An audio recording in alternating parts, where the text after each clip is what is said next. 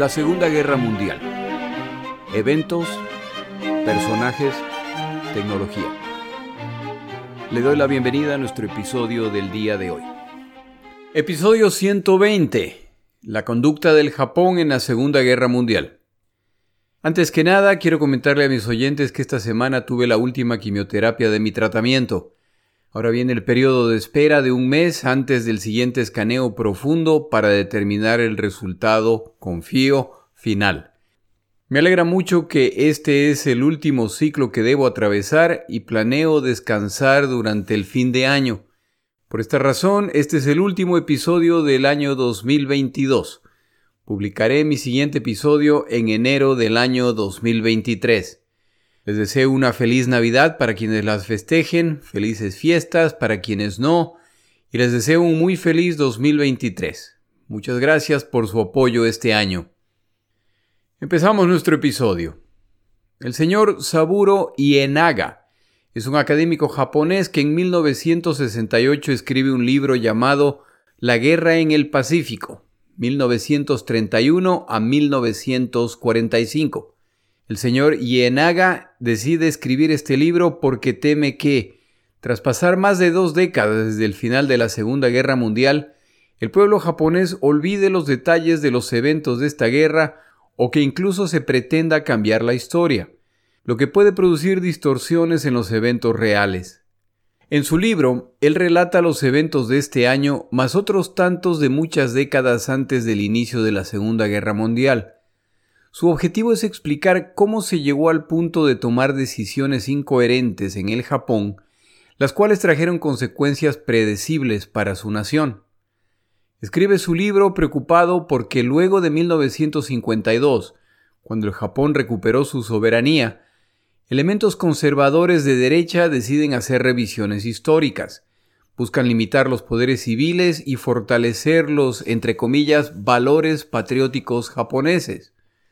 El señor Ienaga también es crítico de eventos posteriores a la Segunda Guerra Mundial, entre estos las alianzas entre Estados Unidos de América y el Japón para contener a la China en Asia. Es la opinión de este autor que el Japón no tiene por qué involucrarse en ese tipo de alianza. Encuentra en la agenda estadounidense de aquellos años similitudes con la actitud del Japón, que fueron partes de la causa para la Segunda Guerra Mundial. Para finales de la década de los 1960, Ienaga quiere asegurarse de que las nuevas generaciones japonesas están al tanto del contexto y de las atrocidades cometidas por esta nación interna y externamente. El autor explica que para él la invasión japonesa de Manchuria de 1931 es parte de la Segunda Guerra Mundial al ser China parte fundamental de lo que va a ocurrir. Son los eventos en China los que resultan en las sanciones económicas de parte de los estadounidenses y otras naciones.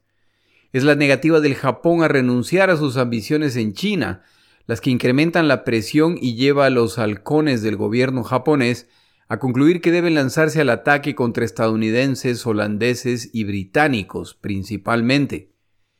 Es la incapacidad japonesa de ganar la guerra en China la que por extraño que parezca hace que sumen a la lista de enemigos a poderosas naciones que tampoco podrán derrotar, complicando aún más su situación. Aunque parte de este episodio se basa en el libro del señor Ienaga, yo no pretendo que las opiniones expresadas reflejen literalmente las de ese autor, y mucho menos que reflejen todas las opiniones reflejadas en su libro. Le recomiendo el libro, no es muy largo y es muy claro. De acuerdo al libro del autor Ienaga, parte central de la ideología que desarrollan los japoneses es la convicción de que los chinos son inferiores a ellos. De hecho, todas las naciones son inferiores a los japoneses al ser descendientes de dioses, pero convenientemente concluyen que el chino es particularmente inferior al japonés, que el territorio que poseen no lo merecen y que es el derecho del Japón tomarlo para alcanzar su destino manifiesto este término, destino manifiesto, es tomado de los estadounidenses. Esta inventada y muy conveniente doctrina declaraba en el caso de los estadounidenses que era la voluntad de Dios que los Estados Unidos de América fueran una potencia continental de costa a costa en el continente norteamericano. Con esta excusa, el gobierno de James Polk en 1846 se inventa una guerra contra México. Como resultado de esta guerra claramente ganada por los estadounidenses y con el territorio mexicano invadido por sus tropas, los estadounidenses compran, entre comillas, a México los territorios que hoy componen buena parte de la costa oeste de los Estados Unidos de América y varios estados más. De ahí que las ciudades y áreas en estas zonas tienen hasta hoy nombres hispanos. Una vez conquistados estos territorios, los Estados Unidos de América se consolidan como la potencia continental norteamericana. Los japoneses con distintos dioses pero con las mismas malas intenciones ven como su derecho a apropiarse del territorio chino, y como siempre es por el bien de los invadidos. Escritores que favorecían esta posición japonesa explicaban que China podrá revolverse o resistir, pero tres o cuatro divisiones japonesas deberían ser suficientes para derrotarlos. China no es una nación unificada y es la misión divina del Japón ayudar a los chinos.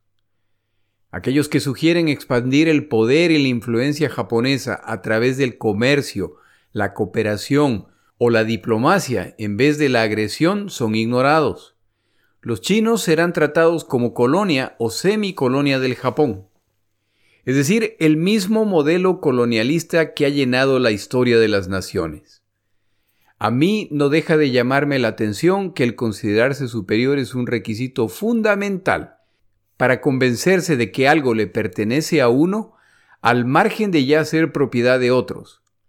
Identificar al dueño como inferior o subhumano es muy conveniente y elimina las preocupaciones morales como cuando se planteaban si los indígenas del continente americano tenían alma o no, o si los negros secuestrados en África eran simplemente una subespecie inferior.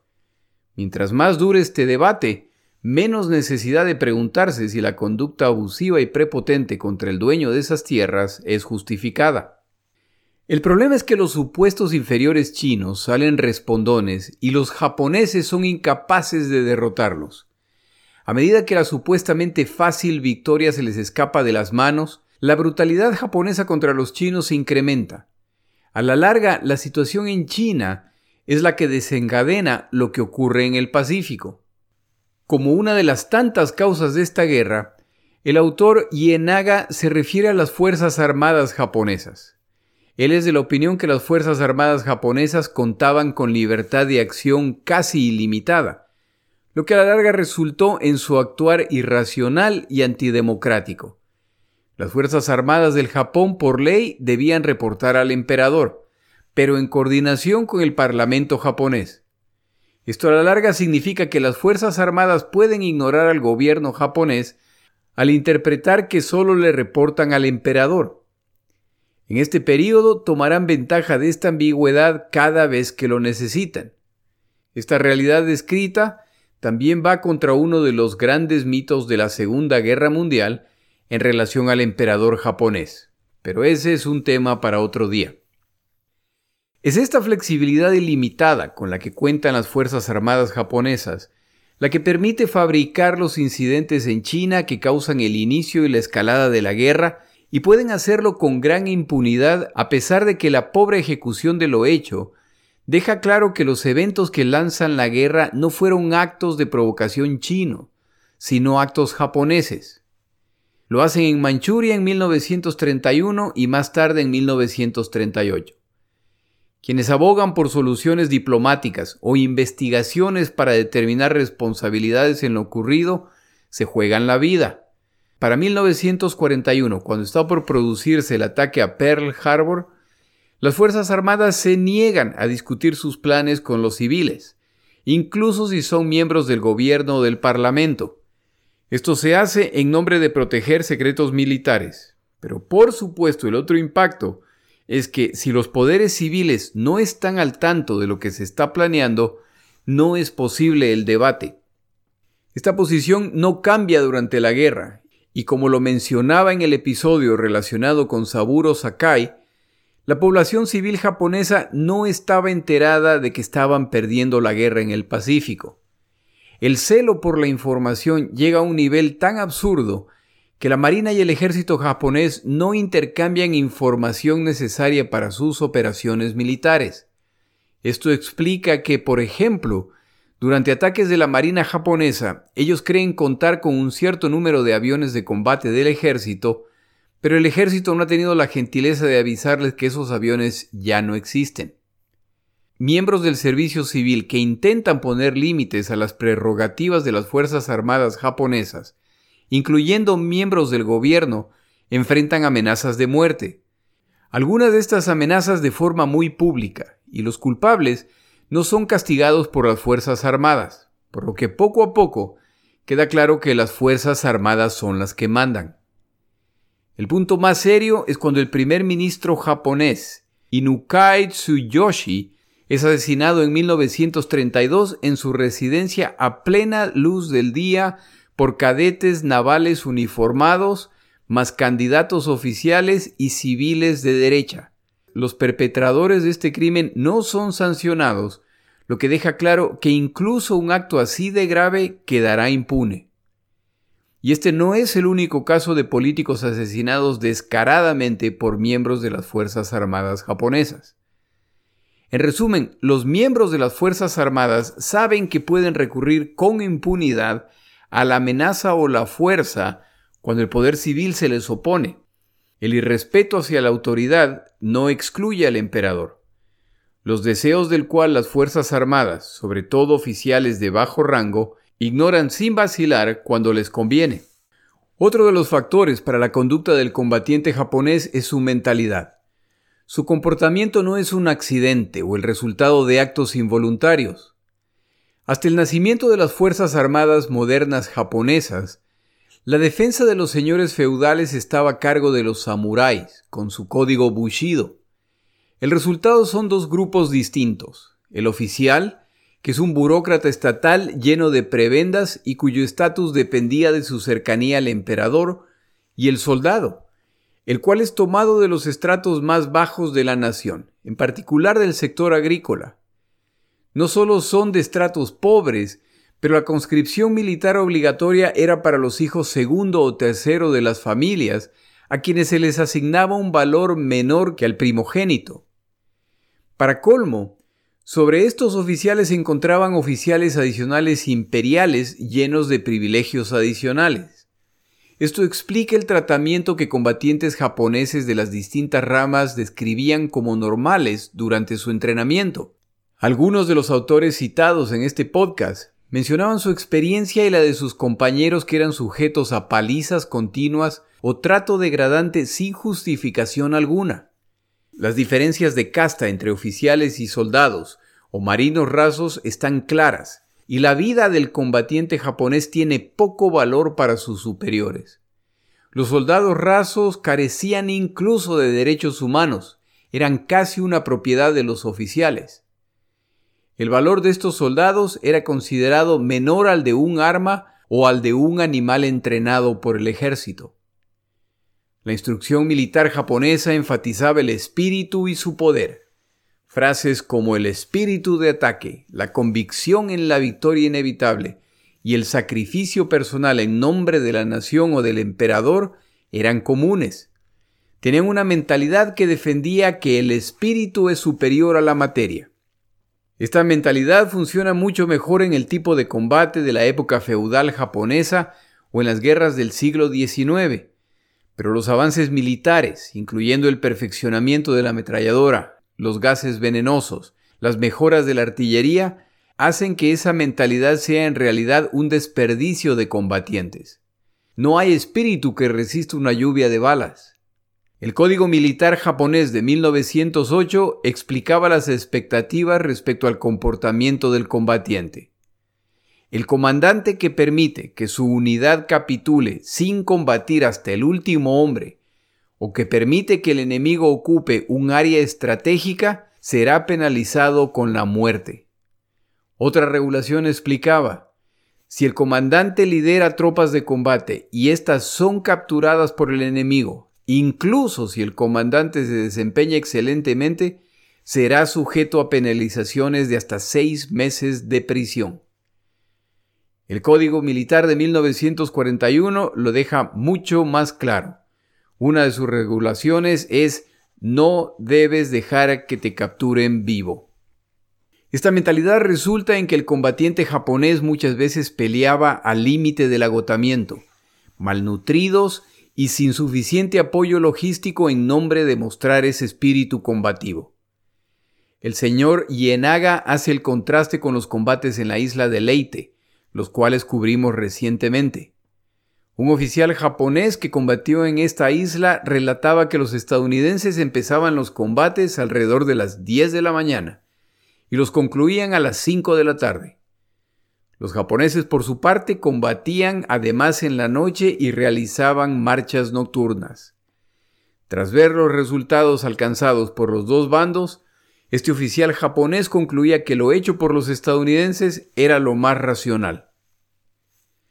La conclusión a la que llega el autor Ineaga es que el trato recibido por el combatiente japonés de bajo rango, en que se enfatizaba la rígida disciplina hasta el punto de la ausencia de crítica, combinada con el maltrato en que la dignidad e incluso la masculinidad del recluta es atropellada consistentemente, resulta en un combatiente que llegado el momento se comportará así con los que caigan en sus manos, incluyendo civiles y combatientes enemigos capturados. En pocas palabras, ahora son ellos quienes pueden vengarse por el trato que ellos han recibido y lo hacen contra quienes han cometido uno de los peores pecados posibles, han capitulado en vez de luchar hasta la muerte. A esta realidad nacional se suma la destrucción de la democracia y de uno de sus representantes máximos, la prensa. La censura en el Japón era el estándar esperado, y quienes escriben críticamente contra posiciones nacionales son censurados, despedidos o atacados. Este es el caso desde antes de la Segunda Guerra Mundial. Los maltratos y crímenes de guerra que cometen soldados japoneses en China son conocidos, pero no pueden ser publicados. Derrotas japonesas son presentadas como victorias. Eventos positivos insignificantes presentados como de gran relevancia. La censura antes mencionada, por supuesto, no tarda en llegar a las instituciones educativas y de análisis. Todo lo que tenga que ver con el marxismo es prohibido. Se añade luego a Engels y a Lenin. No pasa mucho tiempo y se añade cualquier libro con ideas políticas progresistas. El autor Ienaga provee una larga lista de autores japoneses de distintas ramas del conocimiento o el arte cuyos libros y publicaciones fueron prohibidos. Las escuelas primarias son nacionalizadas y el currículo se adapta para que se alineen con la ideología imperial nacionalista. Parte de lo enseñado es la teología japonesa, que incluye la divina creación de las islas japonesas y adoctrina a los alumnos en la adoración del emperador militarista. La guerra por Asia es descrita como una guerra santa. Las universidades y los colegios son vistos como fuentes de ideologías comunistas o progresistas opuestas al Japón. Se empieza a llevar estudiantes a adorar en tiempos sintoístas donde se inculca el culto al emperador. Iglesias y misioneros cristianos son perseguidos e incluso arrestados. Pero la cruzada iniciada por el Japón también tiene un componente que atrae a Occidente. La defensa de la cultura tradicional japonesa resulta en que las élites rechacen la ideología comunista la cual sigue creciendo en el Japón y de hecho en el planeta. En ese sentido, la invasión de Manchuria de 1931, además de ser una invasión a China, es vista como el establecimiento de una base contra el comunismo soviético. Esto, por supuesto, Occidente no lo ve con total desagrado, sobre todo porque la ideología comunista sigue consolidándose en China. Chiang Kai-shek, busca la oportunidad de destruir a las fuerzas de Mao Zedong, y él hace lo mismo. Pero en este sentido, Chang es más cercano al Japón que Tung. Esta posición de avanzada en Manchuria se vuelve complicada para los aliados cuando durante la Segunda Guerra Mundial Alemania ataca a la Unión Soviética por el oeste y existe la posibilidad de que los japoneses se sumen al ataque desde Manchuria lo que obligaría a la Unión Soviética a pelear una guerra a dos bandos. Los japoneses ven Manchuria como suya. Son de la misma opinión los chinos y los soviéticos. Esta situación deja una bomba de tiempo para el Japón, sobre todo considerando que en 1939 se han enfrentado tropas soviéticas y japonesas en Mongolia, y para sorpresa de los combatientes japoneses que llevan años de claras victorias, sufren una derrota inapelable en la que pierden casi 20.000 combatientes contra los soviéticos. Esta herida abierta con la Unión Soviética a la larga le costará muy cara al Japón. Con todos estos elementos juntos y con las victorias de las que disfruta el Japón, el convencimiento nacional es que les espera un destino brillante. Tomamos una pausa en nuestro episodio.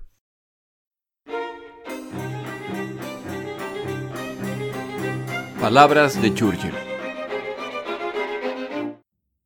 A propósito de la llegada del nuevo año, un par de frases de Churchill respecto al futuro. No tengo miedo al futuro. Avancemos hacia sus misterios. Desgarremos los velos que lo ocultan a nuestros ojos y avancemos con confianza y valentía. Y una siguiente frase. No nos es dado escudriñar los misterios del futuro. Es un error mirar demasiado adelante solo se puede manejar un eslabón de la cadena del destino a la vez.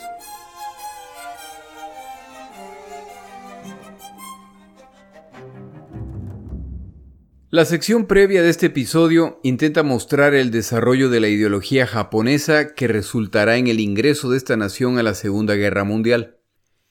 La parte central de esa ideología es la convicción de que el Japón es una nación especial ante los dioses son creados directamente a su imagen y semejanza, a diferencia del resto de naciones. Esto significa que tienen un destino manifiesto que resultará en que el Japón llegará a ser un gran imperio destinado a dominar Asia y a la larga el planeta, de acuerdo al autor Gerhard Weinberg. Esa superioridad se muestra en distintas instancias, por ejemplo en su victoria sobre los rusos a inicios del siglo XX, en que por primera vez una nación oriental se enfrenta con una occidental y gana. Se nota en el dominio de Corea, pero sin duda, la evidencia definitiva de este destino manifiesto es llegar a dominar China. Si logran hacer esto, entonces los vastísimos recursos y territorio de esta nación proveerán lo que necesita el Japón para su desarrollo, lo que soluciona sus problemas de escasez, hace inútiles las sanciones que les imponen los occidentales al alcanzar su independencia energética. Ojalá no se le escapen las similitudes entre la ideología desarrollada en el Japón y la creada por los nazis en Alemania. Ojalá no se le escape además la similitud entre la imagen que tienen los nazis de los soviéticos y las que tienen los japoneses de los chinos. Como en el Japón se va destruyendo el debate intelectual y la posibilidad de opiniones discrepantes, las que pueden costar la burla, prisión o incluso la muerte a quienes las expresan, aquellos en el poder, empezando por el emperador, se convencen de la certeza de la historia que han inventado. La convicción de la superioridad japonesa y de la inferioridad china significan que una campaña militar contra esa nación debe resultar en una victoria sencilla y rápida. China es el escenario principal para mostrarle al mundo la excepcionalidad japonesa. El problema es que, como ya se dijo, los inferiores chinos resultan combativos y las ilusiones de victoria rápida poco a poco van desapareciendo, a pesar de los logros en el campo de batalla. A los japoneses les pasa lo mismo que les pasa a los alemanes en la Unión Soviética. Lanzan sus ataques, los cuales son muy exitosos. Ocupan miles de kilómetros de territorio enemigo. La misma estrategia contra naciones más pequeñas resulta en que estas naciones pequeñas capitulan. Pero ni la Unión Soviética ni China capitulan, y los gloriosos conquistadores ahora se dan cuenta de que es una cosa invadir una nación con amplísimo territorio, y hacer retroceder o eliminar a sus fuerzas militares, y otra cosa es controlar los territorios conquistados. Más aún cuando la metodología escogida es la brutalidad contra la población civil. Los combatientes derrotados simplemente se mezclan con la población civil y se suman a la resistencia. Los pobladores humillados y maltratados se organizan para resistir a los invasores. El gobierno nacional planea contraataques y dada la gran cantidad de territorio a proteger, es muy difícil para el invasor determinar por dónde vendrá el ataque y la población civil oprimida normalmente no tiene problema en identificar los puntos débiles de sus ocupantes. El caso de la China es aún peor para los japoneses. La Unión Soviética está bajo el control de Joseph Stalin, si algún día Stalin ordena que se capitule, la totalidad de las Fuerzas Armadas soviéticas depondrán sus armas. En el caso de China, si los japoneses derrotan a las fuerzas de Chiang Kai-shek, por ejemplo, y logran su capitulación, eso no significa absolutamente nada para las fuerzas de Mao Zedong, que cuenta con fuerzas de similar tamaño pero de orientación comunista. Si derrotan además a Mao, eso no quiere decir nada respecto a las múltiples fuerzas que están a cargo de señores feudales en distintas zonas de este gigantesco país. Es decir, que los japoneses o derrotan a todos o nunca alcanzarán la victoria que ansían en China. Como el cuestionamiento de las estrategias militares es prohibido, quienes sugieren que la aventura en China es una locura, que tendría más sentido realizar una alianza verdadera con China para alcanzar beneficios mutuos, no tienen la menor opción de ser escuchados. China será invadida por el Japón, y esta operación estará a cargo de fuerzas armadas brutalizadas por sus mandos acostumbrados a la crueldad contra sus propias tropas en nombre de fortalecer el espíritu de combate. Estas fuerzas solo esperan el momento en que ahora pueden ellos convertirse en los crueles torturadores de otros para mostrar su autoridad. Muchas de estas fuerzas están comandadas por oficiales de rango medio que llevan años obrando impunemente de forma criminal sin ser disciplinados. ¿Qué pasará cuando los inferiores chinos se resistan y devuelvan el golpe en algunas cosas de forma muy eficiente? La respuesta japonesa será brutal en nombre de demostrar su superioridad y su desprecio por el chino. Empiezo aquí el relato de la que se ha llamado la violación de Nanjing, un evento lleno de violencia indescriptible, detalles de los cuales hasta el día de hoy son negados por los japoneses que se han disculpado por este evento de forma tan difusa que estas disculpas recibidas no las consideran suficientes los agraviados. En noviembre de 1937, casi dos años antes del inicio de la Segunda Guerra Mundial, y tras sus logros militares en la invasión de China, los japoneses lanzan una campaña contra Nanjing, la recientemente reconocida como capital del gobierno chino de Chiang Kai-shek. Tras un asedio de alrededor de un mes, la ciudad cae, lo que inicia una serie de masacres y actos sanguinarios. Este es un evento olvidado en la mayor parte de los libros de historia y los narro basados en el libro de la autora Iris Chang, llamado La violación de Nanjing. La estrategia japonesa para esta ciudad es sencilla. Nanjing está rodeada por dos lados por el agua del río Yangtze, lo que significa que sitiar la ciudad no será demasiado complicado. En camino hacia esta ciudad, las tropas japonesas saquean poblaciones, violan y matan a civiles chinos. Esta autora menciona, por ejemplo, que la ciudad de Suzhou pasa de tener 350.000 habitantes a tener 500. Luego de sufrir múltiples masacres, los habitantes restantes en esta ciudad escapan horrorizados. Los japoneses están cerca de lograr el sitio de la ciudad de Nanjing cuando su comandante enferma seriamente y es reemplazado por un nuevo comandante. Al ingresar a la ciudad, los 50.000 combatientes japoneses encuentran alrededor de 90.000 combatientes chinos más medio millón de civiles a los cuales deben someter, controlar y ahora, por supuesto, alimentar. En estos días visita la zona además el príncipe japonés Asaka y se le comunica que las tropas japonesas están a punto de rodear esta ciudad. Más tarde, desde el destacamento donde se encuentra el príncipe Asaka, se recibe una comunicación con una orden marcada con el sello real que indica que las órdenes son de eliminar a todos los sobrevivientes. La lógica detrás de esta orden es que los japoneses no tienen las provisiones para alimentar un número tan alto de prisioneros. Años más tarde, uno de los oficiales que acompañaba a Asaka confiesa que fue él quien emitió la orden utilizando el sello del príncipe. Este es otro ejemplo de oficiales de mando medio que abusan de su autoridad. Para poder controlar esta masa humana, los japoneses prometen un trato humanitario a cambio de la rendición. Al lograrlo, empiezan a dividir a la población y a llevarlos en pequeños grupos fuera de la ciudad. Quienes van con ellos no lo saben, pero marchan hacia su ejecución. Empiezan entonces una serie de movimientos en que se da a entender a los chinos que serán transportados a otras aldeas, a zonas aledañas para evitar el hacinamiento. La población civil y los combatientes chinos no resisten las órdenes japonesas.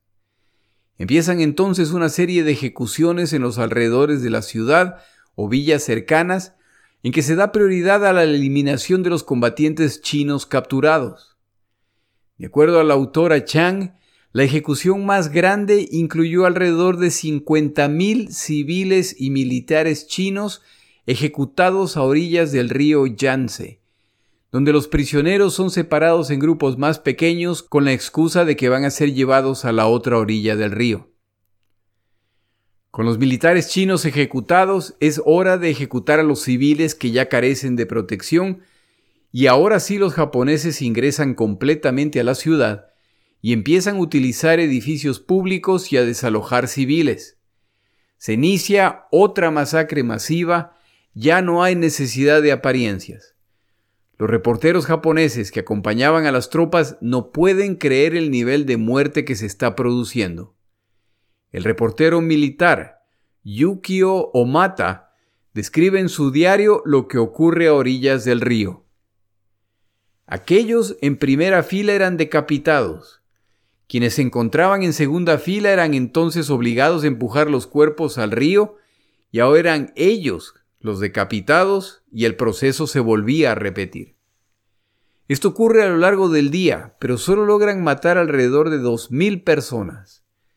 A la mañana siguiente se cambia la metodología al uso de ametralladoras, las cuales se ubican en múltiples puntos opuestos a la orilla y empiezan a disparar. La gente se lanzaba desesperadamente al río para intentar escapar, pero nadie logra llegar a la orilla opuesta. El soldado japonés Takakoro Koso, luego de la guerra, recordaba, las mujeres fueron las que más sufrieron. Sin importar qué tan joven o ancianas, les era imposible evitar ser violadas. Enviábamos camiones por la ciudad a recoger mujeres y al llegar se les asignaba entre 15 y 20 soldados para que las violen y abusen de ellas.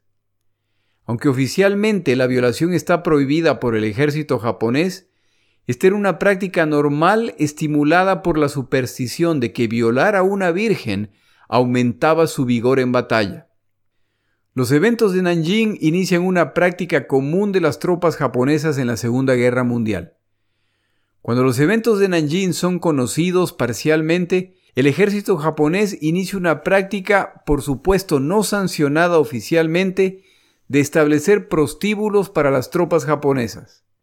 Las mujeres necesarias eran engañadas, secuestradas o compradas principalmente en Corea, China, las Filipinas o Taiwán. La idea es que esta prostitución organizada reduciría los casos de violaciones de mujeres civiles.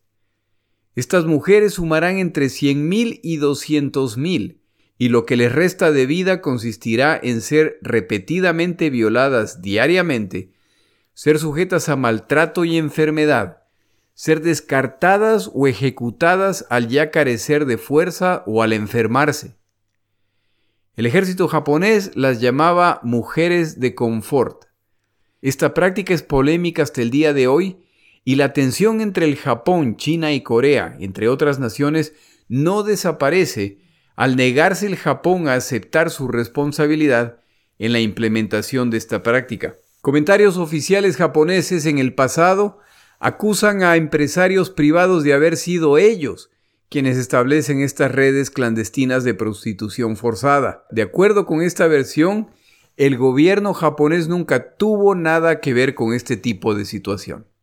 El nivel de crueldad durante los eventos de Nanjing son difíciles de justificar o explicar, pero son posibles solo por el intento deliberado de, desensibilizar a los combatientes japoneses para que traten a los chinos como subhumanos y que pierdan la sensibilidad resultante de matar a un no combatiente. Los chinos deberán ser tratados como si fueran animales hasta que se sometan. Combatientes japoneses que se niegan a matar civiles chinos son obligados entre insultos y amenazas. Juega también un papel la convicción de que la vida más preciosa es la del emperador. El resto de vidas, incluida la vida del combatiente japonés, es de menor valor y de ser necesario deberá ser sacrificada. Yo tengo como regla no resaltar la violencia o la crueldad de los eventos de esta guerra, pero en este caso no mencionarlos es minimizarlos. La orgía de sangre y muerte que se vive en Nanjing no debe ser olvidada. La autora Chang menciona la particular crueldad ejercida contra la población a través de ejemplos específicos. La sección a continuación, como lo expliqué al finalizar el episodio previo, no es apta para menores. Me retracto de esa afirmación. Lo que estoy a punto de relatar es historia y debe ser escuchada por todos los que les interese. Esta sección, sin embargo, sí debería ser autorizada por un adulto o escuchada junto con un adulto. Mi podcast tiene algunos oyentes muy jóvenes. Y en este caso, sería mejor si lo escuchan con un adulto. En fin, es su discreción. En algunos casos, soldados japoneses, luego de violar mujeres, les cortaban los senos con las bayonetas. En ciertos casos, padres fueron obligados a violar a sus hijas. Hijos fueron obligados a violar a sus madres mientras familiares observaban. Algunos fueron enterrados vivos. Las castraciones fueron comunes. Se reportan casos de individuos que fueron colgados de la lengua utilizando ganchos y otros enterrados hasta la cintura para luego soltar perros pastores alemanes que los destrozaban. El espectáculo era tan aterrador que miembros del partido nazi presentes en la ciudad lo describían como un acto bestial. El mundo se entera de los eventos de Nanjing a través de corresponsales japoneses y extranjeros y de misioneros que trabajan en esa zona. En los días iniciales del sitio de Nanjing se reportan los eventos y masacres, pero poco a poco el gobierno japonés toma control de la información y del acceso a la ciudad. A la larga las naciones occidentales no reportan lo que saben, y este evento pasa a ser parcialmente conocido o totalmente desconocido. La violación de Nanjing es solo un evento de los muchos en que tropas japonesas trataron brutalmente a la población china. Uno de los mencionados en un episodio de este podcast es que luego de la misión Doolittle, en que los estadounidenses bombardean el territorio japonés a inicios de la guerra en el Pacífico, sus bombarderos aterrizan en territorio chino. La respuesta japonesa es una serie de masacres que, de acuerdo a estimaciones, llegaron a sumar más de un cuarto de millón de civiles chinos muertos, en que los pobladores describían que los ríos de sus pueblos estaban teñidos de rojo por la cantidad de sangre. Para el final de la Segunda Guerra Mundial, los japoneses habrán matado millones de chinos. Algunas estimaciones lo ponen tan alto como 20 millones de muertos. Estas no son las únicas violaciones de los derechos de combatientes y civiles cometidos por tropas japonesas. El Departamento de Prevención de Epidemias y de Purificación de Agua del Ejército de Kwantung, mejor conocida como la Unidad 731, era una unidad biológica encubierta, una unidad de investigación y desarrollo de guerra química del ejército imperial japonés que participó en la experimentación humana letal y en la fabricación de armas biológicas durante la Segunda Guerra Mundial. Esta unidad fue responsable de algunos de los crímenes de guerra más notorios cometidos por las Fuerzas Armadas japonesas. Rutinariamente realizaron pruebas en personas denominadas registros. Los experimentos incluyeron inyecciones de enfermedades, deshidratación controlada, experimento en cámaras hipováricas, pruebas de armas biológicas, vivisección, amputación y pruebas de armas estándar en seres humanos. Las víctimas incluyeron no solo mujeres, hombres, algunas incluso embarazadas y niños secuestrados, sino incluso bebés recién nacidos. Las víctimas procedían de distintas nacionalidades, pero la mayoría eran chinas. Además, la Unidad 731 produjo armas biológicas que se utilizaron en áreas de China no ocupadas por las fuerzas japonesas. Incluían ciudades y pueblos chinos, fuentes de agua y campos. Las estimaciones de los muertos, a cargo de la Unidad 731 y sus programas relacionados, se estiman en alrededor de medio millón de personas. Una más de las atrocidades cometidas por las tropas japonesas durante la Segunda Guerra Mundial fue el tratamiento de prisioneros de guerra. De acuerdo a la mentalidad japonesa, la rendición en combate es un acto de profundo deshonor, por lo que quienes son capturados por ellos son vistos como seres despreciables. Esta convicción se refleja en el trato que reciben al ser repetidamente sujetos a abusos, privaciones, violencia e incluso ejecuciones injustificadas. Los japoneses capturaron aproximadamente 140.000 prisioneros blancos durante la Segunda Guerra Mundial, principalmente de Gran Bretaña, Australia, Estados Unidos, Nueva Zelanda, Holanda y Canadá.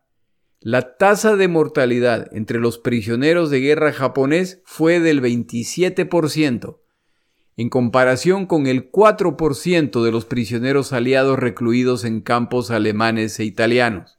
Por supuesto se refieren a prisioneros aliados europeos, estadounidenses u occidentales. La realidad con los soviéticos es distinta. Casi 50.000 soldados y civiles estadounidenses se convirtieron en prisioneros de guerra del Japón. Casi la mitad se vieron obligados a trabajar como esclavos. Alrededor del 40% de los prisioneros de guerra estadounidenses murieron en cautiverio japonés en contraste con el 1% que murió en los campos nazis. Algunos de estos prisioneros también murieron durante bombardeos estadounidenses o murieron mientras eran transportados al Japón. Los prisioneros aliados soportaron la marcha de la muerte de Batán en que miles de estadounidenses y filipinos mueren. Los campos de prisioneros por todo el sudeste pacífico la construcción del ferrocarril Siam-Birmania con mano de obra esclava, el transporte en los denominados buques infernales de regreso al Japón y la esclavitud en el Japón. Y toda esta información respecto a la conducta japonesa excluye el impacto o los maltratos a los nativos de islas y territorios conquistados. Hasta ahora no he encontrado un libro que trate ese tema específico, un tema sin duda olvidado. De aquellos que sin tener alianzas o particular interés en alguno de los dos bandos, de repente ven su tierra invadida por extranjeros y pierden sus derechos inmediatamente como resultado de la fuerza. Lo descrito en el episodio de hoy muestra la realidad de la conducta japonesa en la Segunda Guerra Mundial y es parte de la historia que no siempre se relata, sobre todo por los terribles eventos que están ocurriendo en Europa y que han ganado la prioridad en cuanto al relato. En este punto cerramos los combates en el Pacífico en 1944.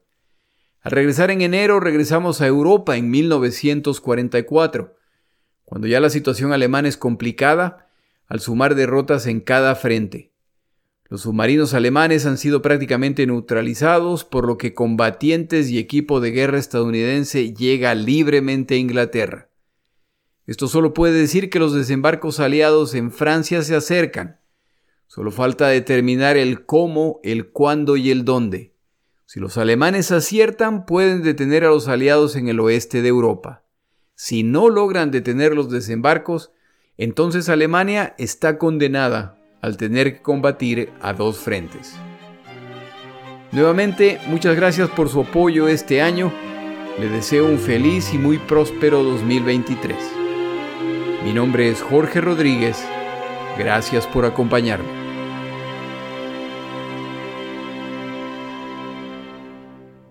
Para información adicional respecto a este episodio, las notas de este podcast, que incluyen la narración de este episodio, así como acceso a resúmenes, videos, documentales y materiales adicionales gratuitos disponibles en el Internet, por favor vaya a Amazon y busque el libro La Segunda Guerra Mundial, Eventos, Personajes, Tecnología.